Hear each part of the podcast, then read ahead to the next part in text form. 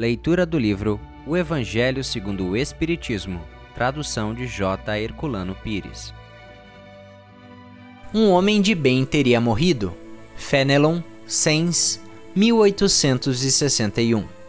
Dizeis frequentemente, ao falar de um malvado que escapa a um perigo: se fosse um homem de bem, teria morrido? Pois bem, ao dizer isso, estais com a verdade, porque, efetivamente, Deus concede muitas vezes a um espírito ainda jovem nascendo do progresso uma prova mais longa que a um bom, que receberá, em recompensa ao seu mérito, o favor de uma prova tão curta quanto possível.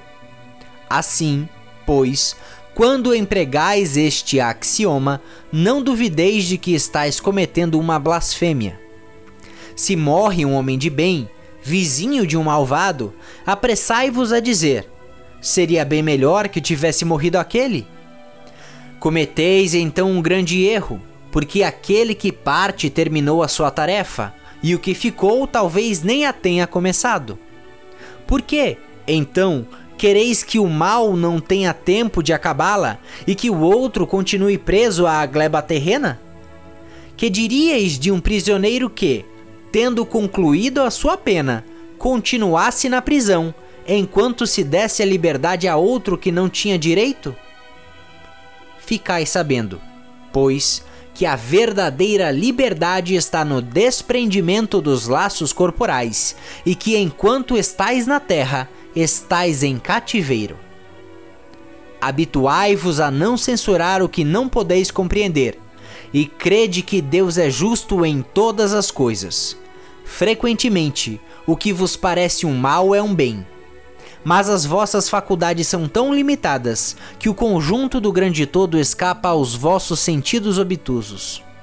Esforçai-vos por superar, pelo pensamento, a vossa estreita esfera, e à medida que vos elevardes, a importância da vida terrena diminuirá aos vossos olhos.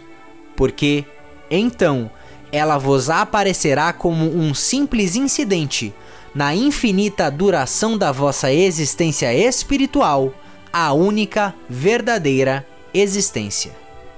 Muito obrigado por assistir o nosso podcast.